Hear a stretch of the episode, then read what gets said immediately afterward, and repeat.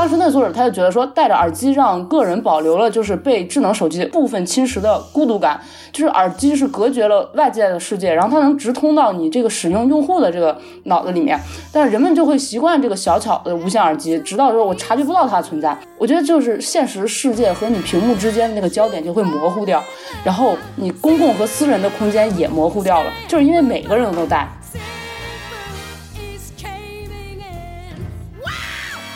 我我觉得它这个本身，如果从一个更宏观的角度来看，它对于 AirPods Max 这样一个 AirPods 产品线，其实就是最高端的一个型号的定位来看，我觉得是没有问题的。就是它可能期待着把 AirPods 这个系列真的当做成一个所谓的个人的这个智能音频的这样一个平台，那么在这个上面去不断的去。叠它未来的一些呃功能也好，或者说叠它未来的一些这种设想，在这个上面，把它当做一个能够和其他的这个打引号的平台，比如说像 iPhone、iPad，甚至说未来可能会出现的这个 AR 眼镜等等这样一些平台进行联动的一个终端吧，暂且这么说。我觉得它在 AirPods Pro 上面其实已经展现了这样一个方向。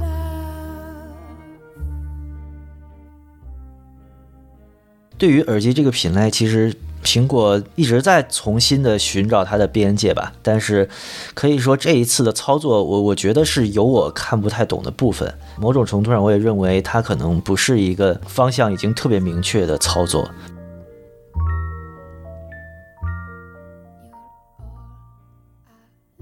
所谓 HiFi 耳机啊，就如果仅限于这个很小的一个范围的话，其实它的对于计算音频的应用是太过于落后了，而不是说是。它其实是完全没有真的把它其实已经甚至可以说很成熟的这种这套技术借鉴过来，就这个它现在是完全没有做的一个状态，所以现在造成了一种比如说发烧友可能和 比如说以以 AirPods Max 这个比较典型的这样一个所谓打着计算音频的噱头的产品产生了一个。很大的割裂感，但是我觉得这个真的是完全没有必要。你模拟音频或者说纯物理上的很多的调音也好，或者说很多的这种做法也好，其实它天然的是有着巨大大的限制的。而在数字音频这一个部分，现在其实在很多方面已经能，就是其实就是对于我们所谓的模拟音频的一个非常好的补充。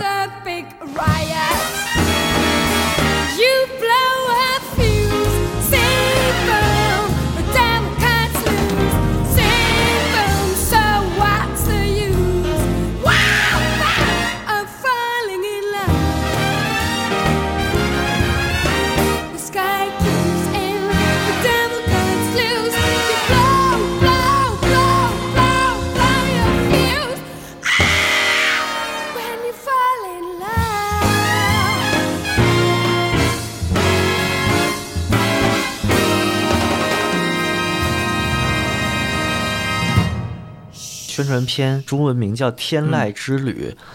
它的那个开场特别像啥？特别像那个《二零零一太空漫游》，就它这个耳机在宇宙空间中飘，然后后面一个太阳从耳机那个边缘慢慢出来。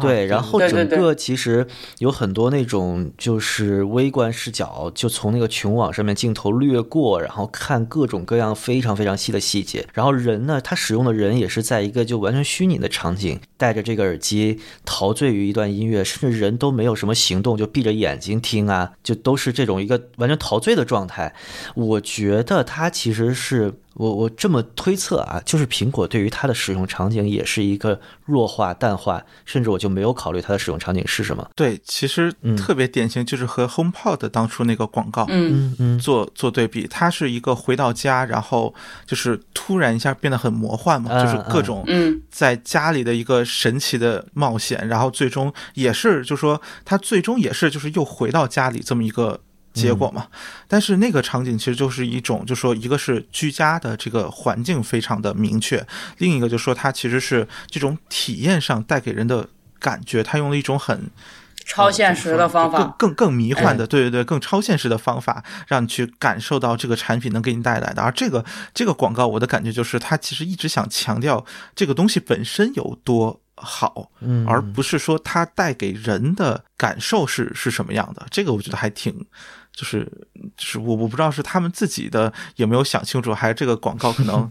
啊，反反正目前拍出来，我我看完之后也是觉得有点疑惑。就包括他那个配乐，我印象也挺深，就是失真吉他，然后有点 trip hop 那种感觉。嗯，就这个东西从设计到这个宣传片的宣传，以及给我的感觉，就它不像是这个时代苹果做的东西，它特别像啥？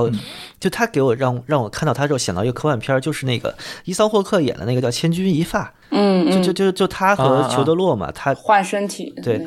对对对，裘德洛是一个基因改造人，是一个就是基因特别优秀的人。然后他是一个普通人，二等公民。然后他就借用裘德洛的身份想去当宇航员嘛，那么一个故事。就那个片儿应该是九九几年、九七年、九八年，就是呃好莱坞那个科幻大片时代的一个产物，就也算是小众经典。他的那个整个的呃宇航局的那个设计，就其实是有一点就往回的那种。就是它也不是赛博朋克风，而是它是一种很规整的，像黄金年代过来的那种，就键盘很机械，然后声音很大，然后所有东西都很规整、很圆润，有点有点辐射的那个黄金年代延续下来的感觉。我就当时就觉得这个耳机特别适合在那个电影里出现，就 但它有点回就回到未来可能更早一点啊，没有那么早，就是九十年代科幻电影里面可能出现这么一个设计的一个呃，看起来就。挺还其实还挺浮夸的，特别强调这个科技感和这个金属感。哎，对，就包括它那个调节杆，那个不锈钢，它是一个调节杆，一个弧度下来之后，一个钢珠嵌在了那个下面的铝合金腔体里。就它其实是一个特别呃榫接的这种机械呃调节结构，其实它成本应该是很高的，就有很多种方法可以成本更低，同时完全不影响体验的实现这个事儿。我觉得这个就完全是在。嗯，一是在营造一种品质感，但第二又又是在，呃，怎么说，强行为这个产品赋予一些可说的设计细节吧。我是觉得它整体上其实是一个，呃，我刚才说的词是拼合感更强。现在我是觉得，它就是没有一个具体的用户定位，它更像是一个投石问路的东西。对对对，这个感觉其实特别明显，就是目前的状态，可能真的是个呃零点七，比如说这这么一个感版本的感觉，就是还没有到可能我觉得苹果预想当中一点零的状态。嗯，对，其实其实我拔草最大的原因也就是在这儿，就是相当于就是突然想到一个说法，就是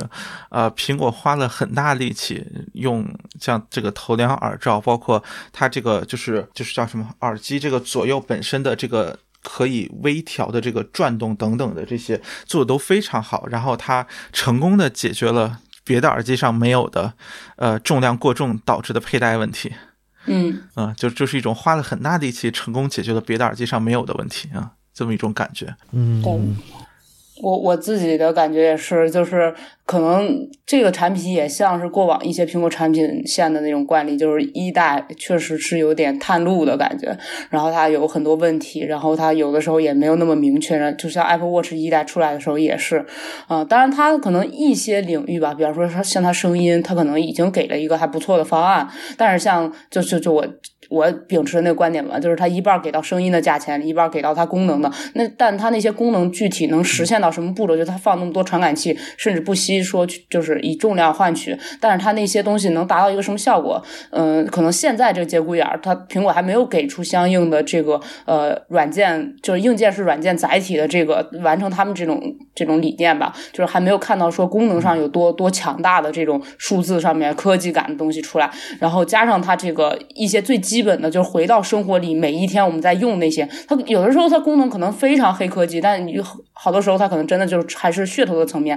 很多消费者级的东西应用啊、软件呀，比方说音源呀等等偏远呀这些没有跟上，那些那些功能可能也没办法体验到。但是回到日常生活里面，它最最诟病的这种，比方说它的配重啊，甚至说它外形可能都没有考虑的非常非常理想的程度的话，那它这个产品它定位可能真的就是刚才不知道说的零点七、零点八，或者就是。常规苹果产品线里面那种一代探路型产品，所以我拔草最终还是在这个点上，就是我还是挺认可这个产品的，但是我会等等它二代，就是这一代我是不会去冒这个险的。嗯嗯嗯，就这个让我想起就当年 iPad 一代。其实大家都惊艳屏幕尺寸，然后屏幕素质哇多漂亮，但拿到之后其实各种问题嘛，就一是很重，完全不便携；第二续航也很差。但是 iPad 二代就是一个非常成功的产品。对对对。然后紧接着我记得三是就是后来三还不叫三，叫牛牛排。对，牛排是对。呃，用了 Retina 屏幕，然后四代是去掉了 Dock 头，换成 Lightning，然后后面就是 iPad Air。就这个，虽然 iPad 系列可能一直在苹果这个历史里面不算是特别辉煌吧，但但它也算是在这个大平板上面生态探出一条路来，就觉得有点像那个感觉。就包括 iPhone，可以说从 iPhone 三 G、三 GS 开始来说，这个 iPhone 在就全世界范围内。更加成为黑莓之外的另一个智能手机选择了嘛？可能第一代更多的是一个极客玩具，或者是就是开发者用的一个有意思的小玩意儿，就 gadget 这种东西，而不是一个可能大众会接受的电子数码类的消费产品。行，其实我我我还挺想聊聊苹果音频这方面理念，但没想到就真单这产品咱们能聊这么多，嗯，然后后面可能简单说一说吧。其实，在产品上面，我还有一个东西想补充，就是，呃，降噪。我我是有一个东西，我挺惊讶，就给他好评的，就是它在降噪和关闭降噪模式下面，我觉得声音其实没有一个非常明显的素质上的退步。哎，这这这个我特喜欢。然后另外一个是我不太理解的，就是通透模式，大家都在夸，呃，我能理解它通透模式做的比别人好，就是别的通透模式就感觉自己在听一个外界环境。然后放到收音机里再给你放出来，这种感觉。对。但是我觉得这个如果作为一个功，完全是功能来说，就是让我比如过马路的时候安全一点，或者我临时跟人说个话不摘耳机，这个完全没问题啊。就是你能达到这个功能就好了呗。而苹果现在大家都在夸它的通透模式多么自然，让你像没戴耳机一样。OK，那你这个耳机最强大的方式是你把它做的像没戴耳机一样的一个功能，我就特别不理解这个。就这个有什么好夸的？你你们怎么看这个事情？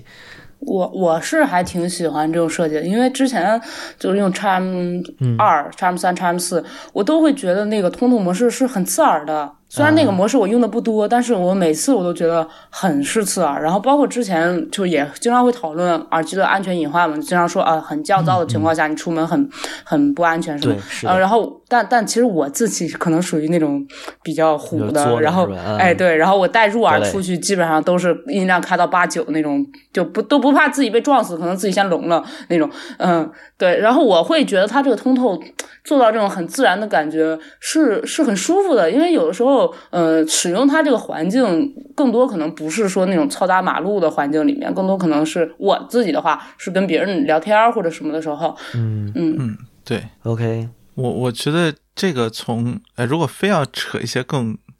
呃高深的东西啊，我觉得这个就是说白，它就是为了。让你不用摘下耳机就能获得和摘下耳机一样的效果嘛？说白了，这个功能本身的目的。那么某种意义上说，这个功能从原初的这个考虑，那么应该就是越自然越好。然后苹果。在它的这个系统里面做到了更好，我我只能就说从道理上来说，我觉得这么做肯定是一个好的方向。当然，你说就说为它投入多么大的额外的成本，值不值得？这个可能是一个每个公司自己选择的问题。但是，我觉得如果苹果觉得这个很重要，那我觉得我觉得是他的努力，我觉得我是认可的。就是从结果上来说，我觉得确实要这种效果，或者说我真的觉得，呃，你在整个这种体验上来说，包括和别人说话的时候，呃，你其实不会有很强的，就是我我要。赶紧切回切回去到就是降噪模式，不会有这种冲动，也不会有呃耳朵上觉得很难受之类的地方。我觉得从这个角度来说，它的尤其是 AirPods Pro 上面可能会更明显，因为它在佩戴上的压力没有这么明显，所以它那种透明的感觉，或者说它那种耳机仿佛不存在的感觉会更加明显一些。我觉得还是挺爽的吧。对，嗯，这个我想到了一个特别早以前的。其实是在 IT 公论里边听到的一个观点，就是当年是 Apple Watch 刚发，应该是，嗯，然后李如一和 Real 做的一期节目，就是 Real 买了 Apple Watch 之后，开始习惯于在 Watch 上面去查信息，嗯，然后就他就不用掏出手机来看了嘛。但是李如一就说了一个事儿，就是说，其实你抬手腕看表和拿手机看信息，虽然你看的都是一个信息，但是这两个动作在。真正的社交圈里面，它代表的意义就是不一样的。比如说，你在一个聚会上面，你拿手机看信息，可能大家都觉得没什么，因为大家都习惯了从手机上获取一切资讯，可能回个微信啊什么的，即使你跟人家说话说正式事情，然后手机看一下，人家也不会觉得你有多么不礼貌。但是你频繁的抬手看表，这个就 是一个就在社交层面上特别明显的讯息。嗯嗯，对，这个三分号换到这儿来，虽然这个和这个产品可能没太大关系啊，就是这个通透模式它到底是一个在什么情况下的应用？就是如果在一个和你对话的人来说。就你通透模式，嗯，做的再好，导致了你可以跟我说话的时候完全不摘下耳机。但是我觉得对于百分之八十的人来说，如果跟你对话的人他一直戴着一个耳机没有摘，我我会觉得这个其实有一点奇怪的。是是是这样，就我我我查姆斯那期节目里设计了一个剧情桥段，就是这个点，就是然后其他在体验那个 那个模式嘛，就是什么说话，对说话开启环境音，然后老板就过去问他说：“你跟我说话耳机都不摘？”这就是我自己从 从刚才那个点衍生的，因为我自己平基本上都是一直戴耳机的，但是只要有人说话，我一定会把耳机摘下来。所以我抽掉那个呃，这里不知道好不好说，就是我抽掉选耳机那个棍子的原因，不是说它不好，是因为我带着它跟别人说话，每次都要拔出来，太难受了，太痛苦了。对对对，但对，但是我又不会不摘耳机跟别人说话，就是刚才说的那个点。但是我自己有的时候会想说，如果说现在真的是我们出去很少有人不会带不带手机，可能未来就是很少有人会不戴耳机。那如果大家越来越多人投入到 TWS 里面，可能每个人就会默认说，呃，你耳朵上戴着一个东西，然后你跟我说话也是 OK 的，就是。这个是一个对，可能是一个未来的走向。我我我。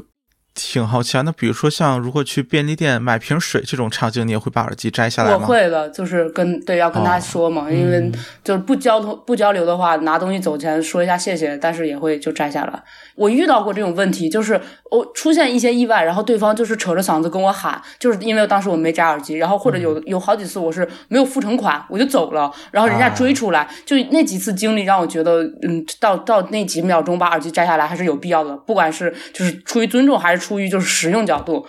哎，嗯，我我会挪开一边单元，就我如果要么停下歌，然后把耳机摘了，要么挪开一边单元，然后让人家看到我耳朵确实闲着，我在听你说话，嗯嗯嗯。然后其实其实就在路上走，如果戴头戴式耳机也出过糗，就是后边人叫我，然后我一直没听见。我买了一堆菜，然后后边一个大爷拍我肩膀说：“小伙子，你的肉掉了，你都不知道。”嗯，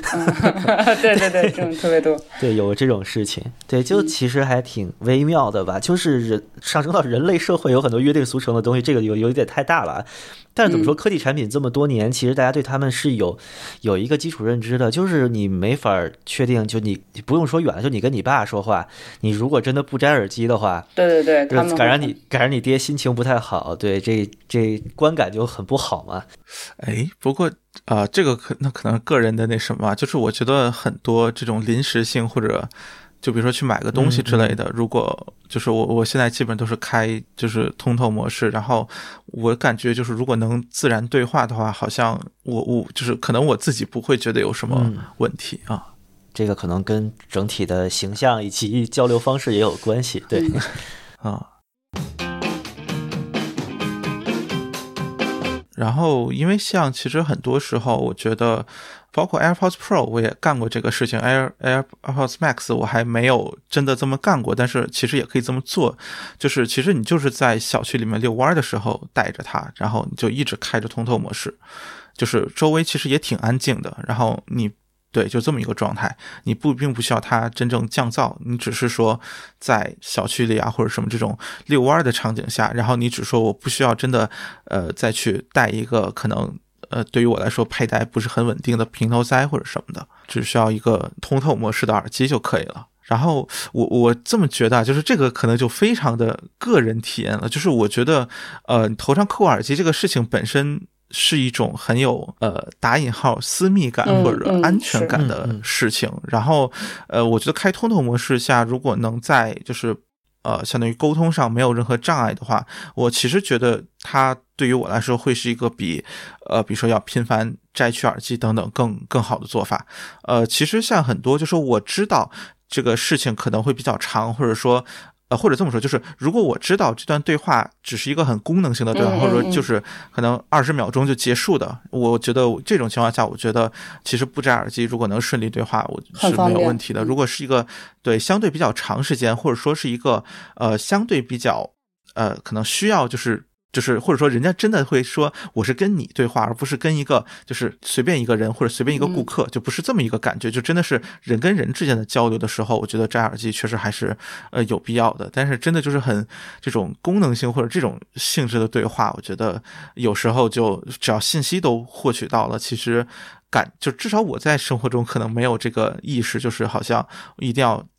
有什么事情都要一定要摘个耳机，可能我觉得开个通透模式是一个更方便快捷的切换到一个与人聊天的状态的一种方式吧。是，就就我想起来之前在专栏里也写过一个，就是说耳机它现在现在的耳机，就现在这个时代和社会下面这个耳机的这个工具本身吧，它可能除了听歌之外，它发挥了一个作用，就是社交信号。就是你如果在公共场合你戴着耳机，你不管是打电话听音乐，还是说我什么都不放，我就那么挂着就戴在。头上，它其实释放的给外人就是没关系，不会来找你的人，就是一种我正在忙，不要打扰我的一个信号。对，那就是说，如当时是我看了一个专，呃，看了一篇文章，他就说，那个如果 AirPods 或者类似的这种设备，它已经普及到就是现在基本上人手一个，就是我只要带手机就会带个耳机的情况下，那如果这那这个信号它还有没有用呢？就如果每个人都带，那每个人都是正在误导的状态。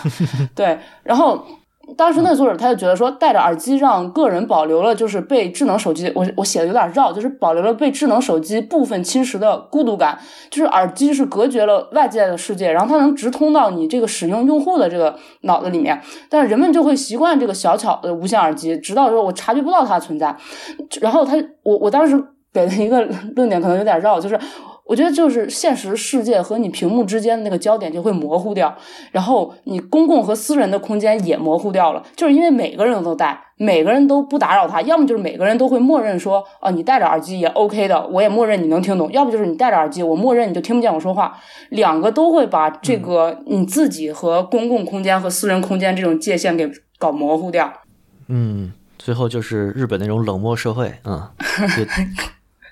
就其实这个是城市公共空间的一个发展的必然结果。就香港和日本的地铁，其实大家都戴耳机，然后大家都不说话。就他你说话超过四十分贝，就是一个很没礼貌的事情。这个怎么说呢？嗯，嗯就其实公共空间在被大人口和高密度的生活挤压掉之后，可能就这种社交礼仪和社交距离吧，就没法在空间上真正拉开。那我们就用耳机这种很明显的一个外显的符号来告诉别人：“OK，我在自己的世界里面，就你不用搭讪我了之类的。”嗯。嗯，但其实我自己在生活里会有这种苦恼，就是我有时候跟，比方说跟小帅哥一起去上班路上，他他是听不听东西，我我现在知道他的习惯是听不听东西，他都会挂着一个 AirPods，但是我只要看到他耳朵上挂着 AirPods，我就不知道为什么就不是很想跟他聊天了。对，不是说我觉得他不礼貌，是我觉得他好像在忙他自己的事情。是。哎，是这种。然后我在路上，比方说碰到什么同事，如果我在听歌的话，我会把耳机挂在脖子上嘛，就是没什么事儿，我也会挂着。但是如果对方他戴着呃耳机的话，我就不会主动想跟他聊聊，就哪怕就是真的就是聊聊天气或者什么那种闲谈，没有什么营养的。但是只要他戴着耳机，我就会觉得哦，他可能是在消费内容。嗯，OK，哎。对，包雪龙，你刚才有一个场景我有点没明白啊，就是你开着通透模式的 AirPods Max 在小区里遛弯儿，这是一个什么操作？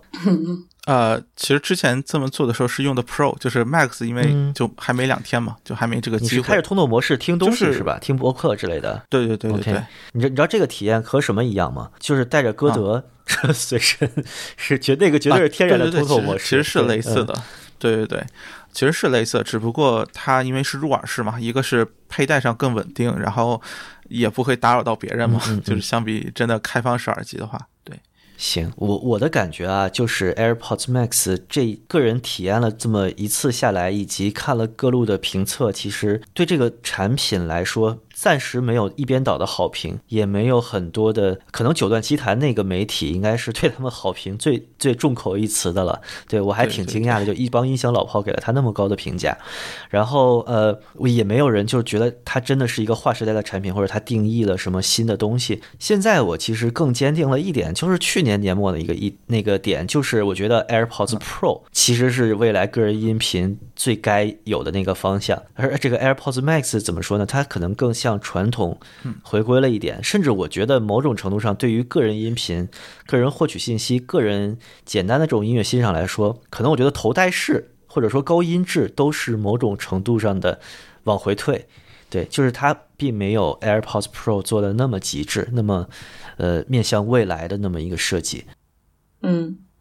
哎，不过这个倒是那什么，就是我其实会觉得 Max 是一个，呃，就是它它的这个位置是一个划时代的位置，但是它目前的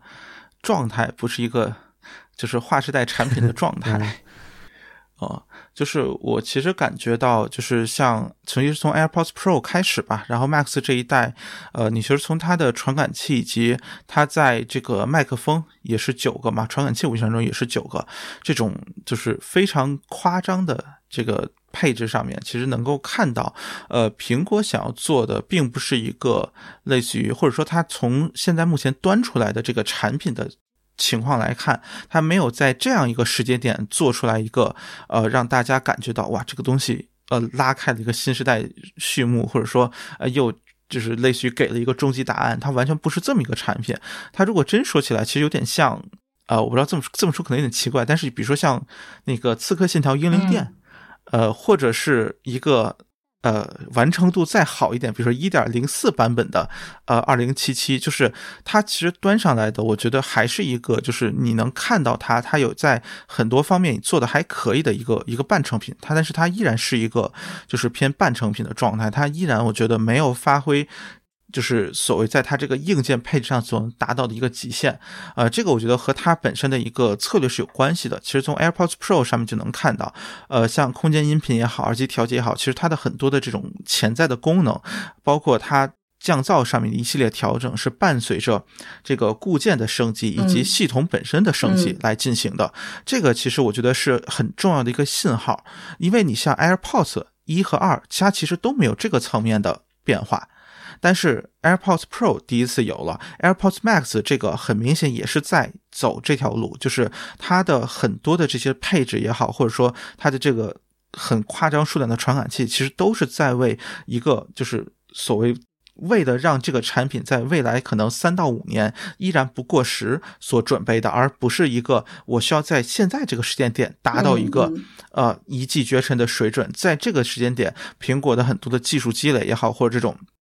呃，比如说算法上的积累和各种实践上的这种呃调节，包括品控等等，其实很多方面它都还做不到一个呃那么强悍的水准。这个说白了还是有很多的物理上的限制，包括人力上的限制，包括这种就是呃所谓数据积累上的限制。这些包括它其实也是真正以苹果的那个。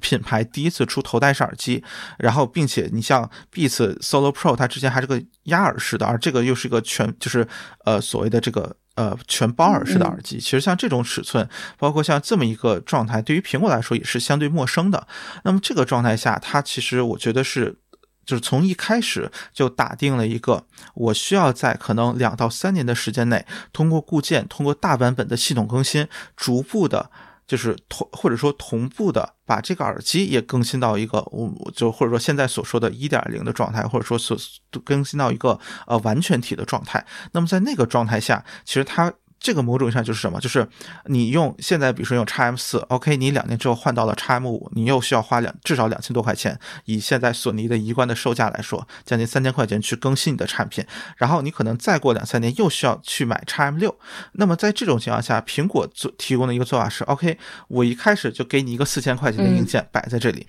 然后我通过软件的更新，通过其他的手段来去让你这个。所谓耳机的这个体验能够不落后于时代，能够一直跟着往前走。那么从现在的角度来看，降噪技术发展了这么多年，现在最主流的所谓的顶级的这些降噪耳机，他们采取的依然是就是单边是内内侧一个麦克风，外侧一个麦克风，相当于单单边是两个麦克风，一共四个麦克风的降噪的模式。而苹果这次就降噪这份直接用了八个。直接加倍，这个很明显不是为了所谓给现在的这么一个时间点的对应的降噪技术也好什么的上也好用的。呃，我觉得它这个这种倾向性或者说这种呃希望在未来逐步的去完善，逐步的去伴随着系统更新也好，不断的去升级，把这个耳机这个东西变成一种类似于比如说像手表或者像。其他的一些配件，一种呃可以不断在更新的一种新的一个平台的这种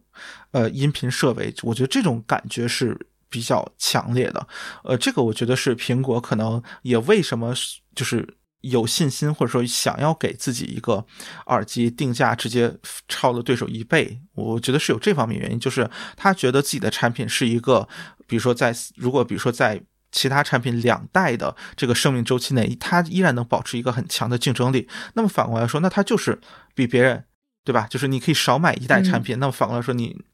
买索尼，你可能花五千块钱；你买这个花四千块钱，对吧？那他可能会觉得，那你买我依然是划算的。但是从我觉得从现在这个时间点来说，苹果其实呃从。整个的积累来看，确实没有做到一个，就说直接能拿出来就是一个一点零的状态。它可能只是说在音质和降噪这两方面做了更多的工作，能让它在这两方面，呃，比如说音质上面确实要比另外两家好一点，然后降噪上面起码说不输 x M 四。现在普遍观点就是有来有回嘛，然后互相之间其实也真的拉不开什么差距的一个状态。这个状态，我觉得对于苹果来说也是乐于见到的。包括我觉得耳机的设计本身这么一个呃非常呃，我不知道应该说经典还是说其实很传统的这么一个感觉。包括它在很多这个结构件上的这种呃不惜余力的投入吧，暂且这么说，或者这种很呃用的金属也好，或者什么也好，我觉得整体它就是奔着一个我需要，我想让让它能够在你的脑袋上待个。两三年甚至更长时间，然后它也不会有问题。我总觉得他是想奔着一个这个方向去做这么一个产品。然后我觉得这样一个产品做下来之后，我我说句实在话，我觉得这个思路结果来看吧，有真的问题就是在佩戴上面，它就是有多少人能坚持一年？还不把它换掉，我觉得是很很难说的。但是，我我觉得它这个本身，如果从一个更宏观的角度来看，它对于 AirPods Max 这样一个 AirPods 产品线，其实就是最高端的一个型号的定位来看，我觉得是没有问题的。就是它可能期待着把 AirPods 这个系列真的当做成一个所谓的个人的这个智能音频的这样一个平台，那么在这个上面去不断的去。叠它未来的一些呃功能也好，或者说叠它未来的一些这种设想，在这个上面，把它当做一个能够和其他的这个打引号的平台，比如说像 iPhone、iPad，甚至说未来可能会出现的这个 AR 眼镜等等这样一些平台进行联动的一个终端吧，暂且这么说。我觉得这个思路其实是是很好的，或者说，我觉得它在 AirPods Pro 上面其实已经展现了这样一个方向。呃，但是它最终能做成什么样？我觉得从呃 AirPods Pro 上，我其实对它有更高的期待。但是从 Max 这个产品真正拿到手之后，我觉得，呃，真的还是一个很漫长的道路。它可能需要，我真的觉得需要可能更长的时间，甚至可能是五年这个时间才能够去真正打磨出一个可能大家都喜欢并且愿意接受的一个这个意义上的蓝牙降噪头戴吧。嗯嗯，我我我也。对我其实最后一个话题是想说那个二代，嗯，就是我我其实特别想知道，就苹果这个头戴式二代会做成什么样，或者它做成什么样子最符合你的期待？嗯，呃，这这个我其实和现在很多打引号的主流观点有一个很大的区别吧，就是我完全不认为它会做的更轻。呃，当然就说这个轻肯定不是指的，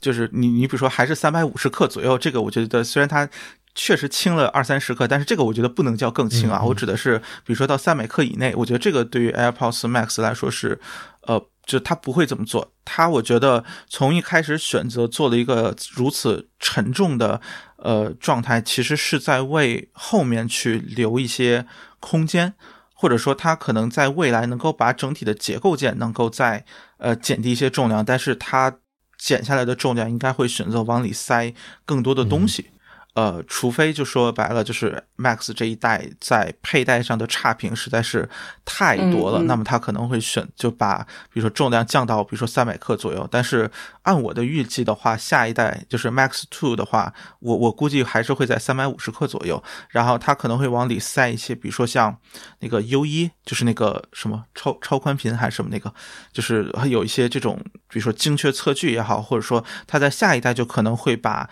呃 Max 做成一个。个真正的左右完全对称的，并且可能是就说，比如说可以自动识别也好，或者说可以你交换过来也没有问题的。我觉得可能更多是这么一个方向，而不会真的在。重量或者说现在大家很多吐槽的地方能做得更好，或者说这个从善如流，我觉得苹果在这方面的固执还是比较明显的，并且从它整体对于这个佩戴也好，结构上的这个设计的用心程度，我觉得呃一定是一个更长期的铺路的一个设计，而并不是一个就是我好像是为了这个，因为我这个东西太沉，我不得已做的一些设计，我感觉是一个更加有。长期考虑的一个一个结果吧，所以我的感觉就是，它在下一代上可能会把这个左右的完全对称实现，然后可能会把就是中间头梁的这个可拆卸的。程度提高，就是真的变成一个你可以随意更换左右去配对的状态，然后包括可能呃，在这个呃交互或者什么上面，因为如果要做成完全对称的话，那么可能按钮是不是就就就会在两边都有了，或者它干脆会取消掉这个按钮也说不定。我然后左右，比如说你就不用再区分了，那么可能会就变成一个，就说如果你是左撇子，那么你觉得左手更顺手，你只要把它反着带过来就可以了。就是我我觉得可能更多是在这方面有一些设想。但是，就对于形态，我觉得，呃，改变的可能性不会很大吧。嗯，呃，这这个是我的一个预期。嗯，我的话，我是第一希望它可以加更丰富的交互选项吧，就是给用户提供到它材质上可以，比方说，如果真的是刚才孟辉老师说的那种材质问题，铝合金它没办法，那个换一种材质，其实我也能接受的。然后，嗯，其实。刚才包老师说那点，甚至说展望到说这可能是一个五年段的一个产品，甚至都不需要你更新的话，我其实会期待，就是像 AirPods 它系列也差不多是两三三年，好像两三年吧，它就会出一个呃新一点的东西出来。嗯，我会希望说它两三年之后，它比方说它那两千块钱，就我理解那两千块钱软件的部分加分的东西，它给出来了那种体验，它做出来了，但那时候它能不能出做一个就是能把性价比跑满的东西？就比方说，现在这四千块钱，可能我们会觉得，哎，两两千买它这个音质，或者说它这几个功能还是蛮值的。但是剩下那种，呃，就是软件还没有跟上，那种体验没跟上。那如果比方说两三年后，它能出一个轻量化一点的，然后价格压下来一点的，但是能把它功能百分之八十、百分之百都能实现，它可以材质不那么所谓的高级，或者说，呃，它可以稍微减少几个还没有完全发挥出来性能的那种。组组件，但是可以，比方说，呃，佩戴呀、头梁呀，稍微好一点，就是它不是一个完全体，它不是 Max 的状态，但是它是一个更亲民，以及说它更能把功能很好的实现到我有这些东西，或者说能保证你两三年不过时，两三年后咱们再说这种。更更接地气一点的产品出来，因为我自己其实我还是更讲究生活里的使这种体验吧。就是一个公司它到底说我这这个这个这个功能有多黑科技，这个体实实现出来有多好，我用了多少组件，我用不上，或者说我还没用到，或者说我日常就是拿它听歌，但是你这个给我压的我根本没法用，我还是很不喜欢这种，就不是不喜欢吧，就我消费者角度的话，我是不会考虑购入这种东西的。所以我对它两年后展望，最后还是说我会希望它出一个轻量化，但是实现。的很好的一个作品，然后它那个价格也会更亲民一点儿，然后能把这个东西给推广出去，哎，嗯，怎么说呢？不用那么追求极致，而是哎，对对对，真正该做好的东西做到位就行。对对对对对，行，我觉得让苹果去做性价比，可能还是有一点痴人说梦吧。但是，他们真的还是会把产品做好，这个毋庸置疑的。就是苹果对于这个。它也不能叫怎么迎合消费者，而是怎么怎么让怎么让消费者特别舒服，应该是就很有心得的，或者说哪怕是各种 PUA 什么的，嗯，反正啊。反正我的期待可能更多的来自于，我觉得可能方向上它还是会有调整，因为就是这个结构你看不到它能能把它再发展的怎么好，我我是这么觉得，就是它这它这个结构和这个产品让我没法看到它上升空间在哪儿，它肯定会在二代或者说是呃后续的头戴式产品上面。不管他改名字还是怎么样，他应该是有一个根本性的改变，至少他得找到自己的设计语言。嗯嗯，就包总，你你你带着这个东西，你在外面走，你有感受到回头率的提升吗？完全没有啊，没有，好吧。对，我不知道，就呃，就真的，我觉得完全没有人注意，甚至我觉得像我去便利店这种相对封闭一点，或者说人人与人之间距离比较近的场合的时候，我都完全没有觉得人家真的正眼看过耳机。嗯哼，啊，嗯，好吧，嗯，还还挺意外的。我觉得，就我我还挺想在街上看有没有人带这个东西的，但现在目前还没见过。嗯，对，确实确实我也没有见到过。行，那我觉得。这期其实我挺意外的啊，就其实我们想把本来想把话题弄得挺大的，结结果我们你看麦克风阵列没聊，H 一芯片也没怎么聊，然后其实大的东西都没怎么聊，我们还是真的完全站在一个消费者层面吧，或者我们三个也都算发烧友了，或者说曾经的发烧友。对于耳机这个品类，其实苹果一直在重新的寻找它的边界吧，但是可以说这一次的操作，我我觉得是有我看不太懂的部分。某种程度上，我也认为它可能不是一个方向已经特别明确的操作，所以怎么样呢？就继续观望，然后持币观望中。持币，我觉得包总应该是对苹果还是有很大信心的。对对，虽然我觉得这个产品肯定是不推荐购买，就是嗯嗯哦，就是一个如果你看到就是它上市时候那个呃宣传，或者说你就去点开苹果官网去看一遍，如果你没有。呃，很强烈的购买的兴趣的话，那就不要买，就是不要，无论看后面评测说什么都不要买，就是对对对，就是这么一个感觉，就是它是一个我觉得特别，怎么说呢，就是不是一个很普世的东西，并且从现有的角度来说，作为一个普通消费者，或者说无论是你作为烧友还是作为呃一般意义上的数码消费者，其实你都有从体验角度来说更符合你预期的产品。对你并不需要这么一个很奇葩的产品去让你就是去去追星或者去什么样的，我纯粹是因为呃 AirPods Pro 带给我的惊喜有点大，所以我很想看看 AirPods Max 在第一时间能做到什么程度，所以我去入手了，并且我现在确实是呃，你也可以说就说反正我对于这个佩戴的重量等等这些方面都不算很敏感，虽然它这个最终的结果出来有点。出乎意料的差，应该说，啊，对，就是尤其是在运动过程当中，就是活动的过程当中，这个这个有点出意料差。但是，呃，我觉得它从就是对于我来说是一个我不介意这些缺点，或者说我甚至说我很多的缺点我已经预期到了，所以然后我依然选择了它。而对于我觉得很多消费者来说，他其实不会有这个预期，或者说很多使用上的这种细节上的问题，他可能。嗯，怎么说就不会有一个觉得苹果的东西，对吧？能能差到这个程度啊？所以这种情况，这种预期上的差异，可能是让你觉得加上呃过于昂贵的价格，可能让你觉得这个东西很不值得。然后我觉得，呃，对，就是如果你作为一个比如说一般的数码消费者，或者说面向一般呃数码消费者的评测，得到这么一个结论都是非常正常的啊。嗯。嘚儿高老师，咱们两个都应该是要么是苹果生态圈之外的，要么就是有一两个产品想逃离的。对，咱们都对这个理念可能不太认可。你觉得苹果这个后续的产品，你有可能成为它的消费者吗？我有的时候会因为它的一些宣传方向，或者甚至说广告，会让我有一瞬间那种想回去的冲动，就是就真的就是有点那种消费主义给你往回，对对对，往回拽你的感觉。但是就是一旦清醒下来，会意识到说这东西买回来。这代价太大了，就是不不说别的，就是四千块钱可以干很多事情。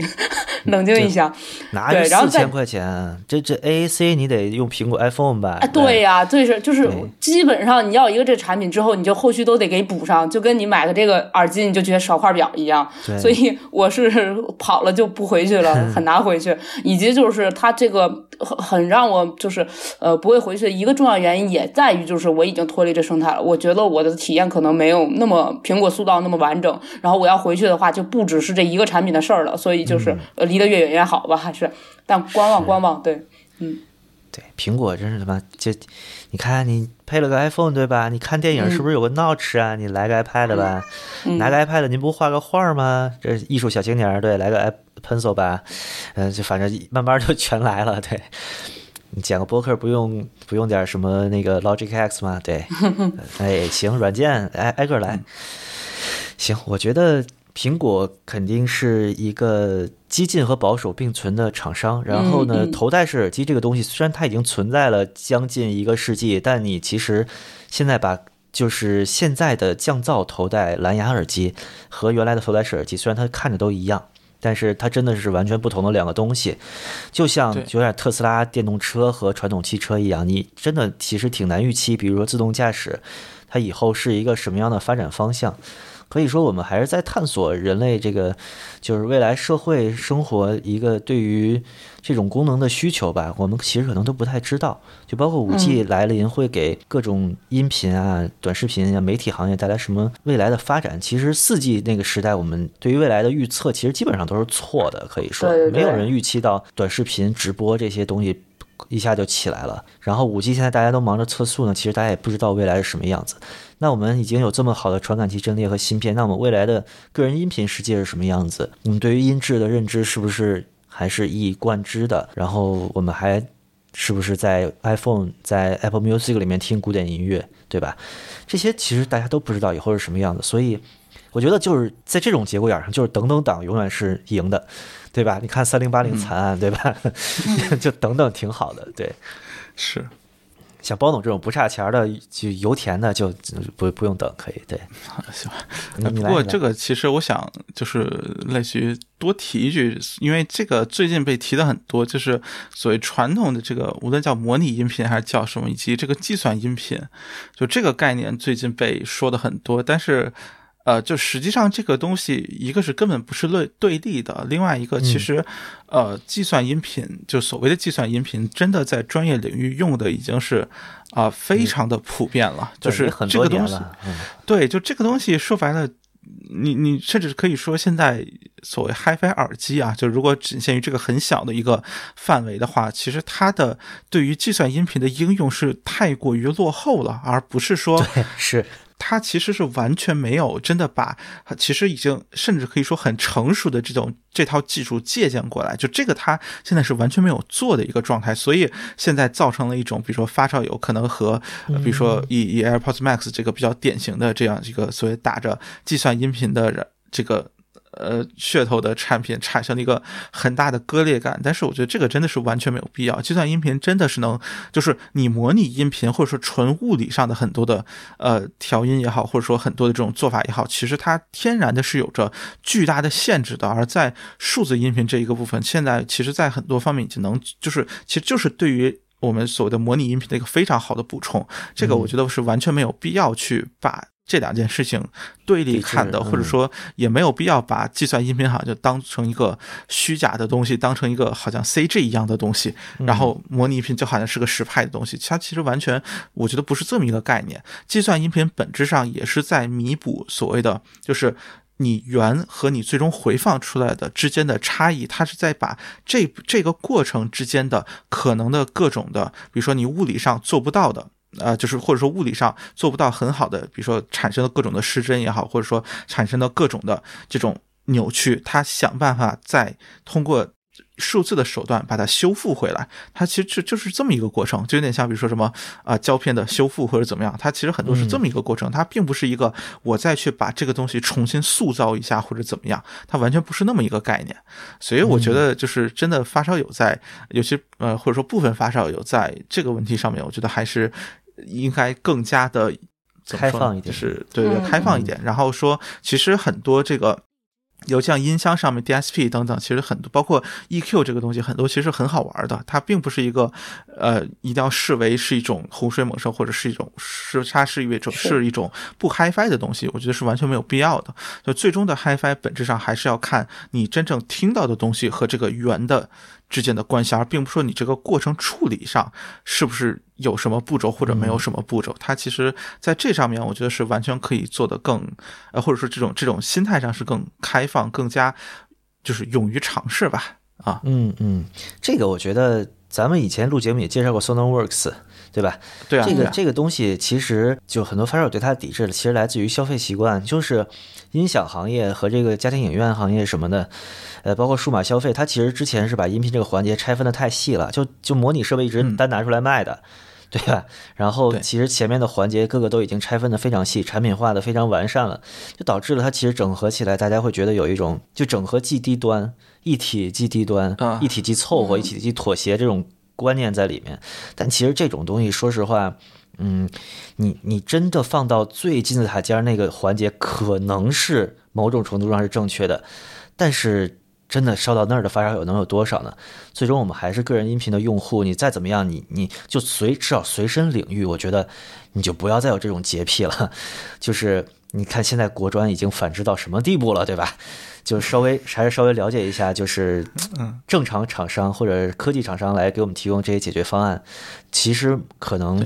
它的它真正的黄金时代，可能我觉得不管是这代的 APM 还是上一代的 APP，就是 AirPods Pro，我觉得都可以说是就是真正大厂来下水来做这一个行行业的一个非常明显的信号。嗯，我觉得未来十年肯定是，就是个人音频上面肯定会有一个，不管是产品还是体验上的一个跃进吧。虽然可能我们最最终还是听的那些歌，但是它的整个体验，就以后耳机会整合什么功能，以后的降噪和环境适应会到什么程度，这些我觉得现在就也不是不能预测，而是嗯，我们很难说准。是，对。呃，其实像就是之前也有过一个很有争议性的说法，就是呃，苹果无论说统一也好，或者说会极大的改变 HiFi 圈这个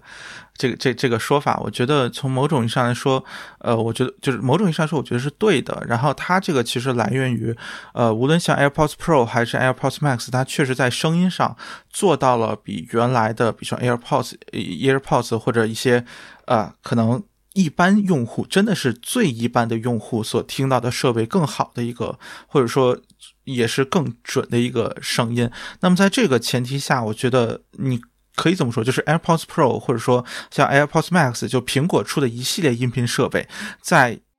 呃事实上都是一个新的标准了。呃，像尤其像 AirPods 这种，你可以说这个销量非常可怕。那么其实大家现在很多人，或者说呃，包括你，其实像比如说碧梨那个就是音乐人，他其实像，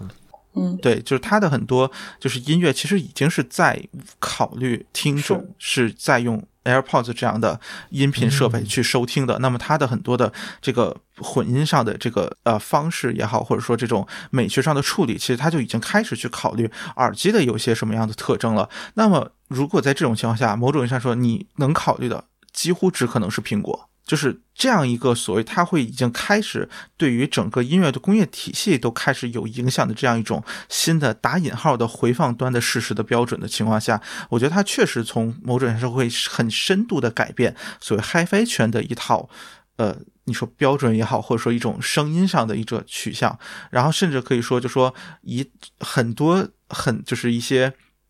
什么出怪声超刺激的产品啊，可能真的会在就是你你说句实话，就是你如果现在出一个呃有线耳机，你连 AirPods Pro 都不如，啊，那你这个产品一定会很就是或者说是很容易就会被识别成啊俩字儿，然后被 历史抛弃。呃，某种意义上说是为很原来的一些可能啊只听过就是当初的手机配菜其实都很烂嘛。那么在那个标准下，我想做的比它好，哎，我可能。很简单，但是现在像 AirPods Pro 其实设立了一个比较高的标准之后，呃，我觉得在。对于这个行业整体的促进以及这个优胜劣汰上面，我觉得其实是有个很大的助力的。那么 AirPods Pro 呃呃 AirPods Max 出来之后，我觉得对于其实像头戴或者蓝牙产品来说，也同样是有类似的作用。就是因为这个东西很多人都会感兴趣，都会去尝试。那么也就是其实这个东西比较好试到嘛，就很多苹果店里都会有。那么其实它对于这个呃声音好坏的。观念的建立，其实就有了一个更高的标准，并且从现在的角度来看，呃，苹果在音频上面确实是，就是这这个标准是比较靠谱的，不是一个。做的像老 Beats 那样很匪夷所思的东西，新的无哪怕是 Beats Solo Pro 这种打着 Beats 标的东西，其实生意也都是挺靠谱的。我觉得这如果能就是未来的很多的像 HiFi 圈的音频产品，也有一个这样起码的靠谱程度，我觉得是个很好的事情。就是这个方向上，我觉得是有一个能稍微收一收，把原来很多奇奇怪怪、乱七八糟的东西都能啊一定程度上就是排除掉。这个我觉得它是它对于这个这个 HiFi 行业来说也是一个。我觉得是有很大帮助的点，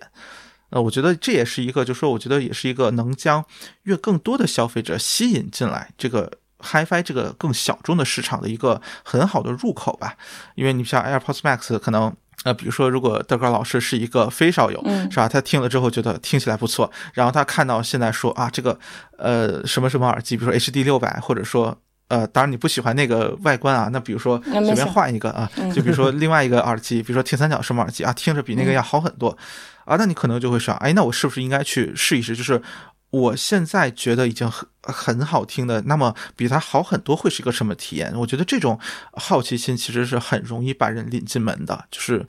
大多数人都是觉得，在一种就是说我感受到了，就是听觉上的这种好听或者好的音质带来的愉悦感之后，我才会着觉得我在这上面投入是有价值的。对，那么就说很多人其实我觉得都是嗯，并没有真的体验过，所以他可能会觉得这个音质这个东西，或者说所谓的听不出来也好，或者说呃各种方，就是他没有体验到这种很强烈的愉悦感，所以他。呃，不会的，在这方面有更多的投入，也不会去关心这个。但是我觉得像这种真的一线大厂，对吧？就是呃顶顶级大厂，如果能推出一些这种高音质的设备，它其实对于我觉得 HiFi 市场是有一个非常大的促进作用。那说那什么点，就是我只要做的比它好，我以后拿出去就说你就有一个标杆了。你觉得它，你觉得 AirPods Max 好听吗？我这个更好听，对吧？那那我这个某种上，你看它卖四千多，我这个只要比如说两千多，对吧？我这个。性价比打引号的性价比一下就立起来了，我觉得它其实在这个方面是对这个整个行业是有一个很强的促进作用。那么它而并不是说一个真的好像苹果和所谓 HiFi 圈是一个敌对的关系，我觉得并不是那样的。我觉得反而是要感谢，就是苹果能不断的，甚至说在这方面还有所。叫什么？就是像 AirPods Max 还在宣一直宣传着音质，还在希望大家把它当做一个非常重要的耳机的属性或者说这个价值来看待，然后希望大家去在意音质这回事情。那说白了就是有越来越多的用户在意音质，对于 HiFi 圈来说，难道不是个特别大的好事吗？我觉得这是应该是这么一个态度去看待这样一个产品吧。啊。然后让我想到我自己第一个大一点 HiFi 吧，就所谓的也是第一个音频设备吧，是 Apple Classical，从此 就是入了入了不归不归的宿地。对，刚才布老师说的，但可能就是到刚才说那段技术的层面，就真的是在三 G 往四 G 快，或者说我们现在四 G 往五 G 快的时候，可能想到的最多就是网速快，但是我们没想到说网速快这种这个东西它能实现多少。多少领域，它能实现多少真正意义上体验上面，或者它能衍生出来什么东西，这个是未知的。就是我们可能有一个概念在那里，但它这个能衍生出来多少实实在在的东西，都是预测不到，或者三 G 到四 G 至少是预测发现说没那么准确的。所以就是可能未来有无限可能吧。嗯，你如此光明的一个结尾啊。嗯。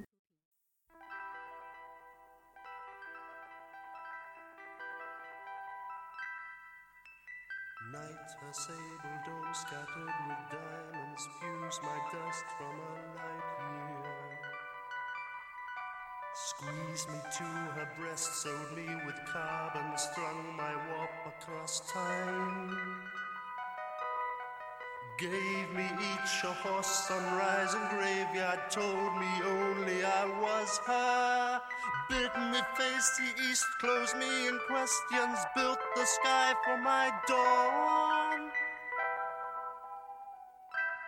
真是没想到能聊这么长，我以为这是一个一个小时的节目呢，我天，嗯，行，觉得疯了已经，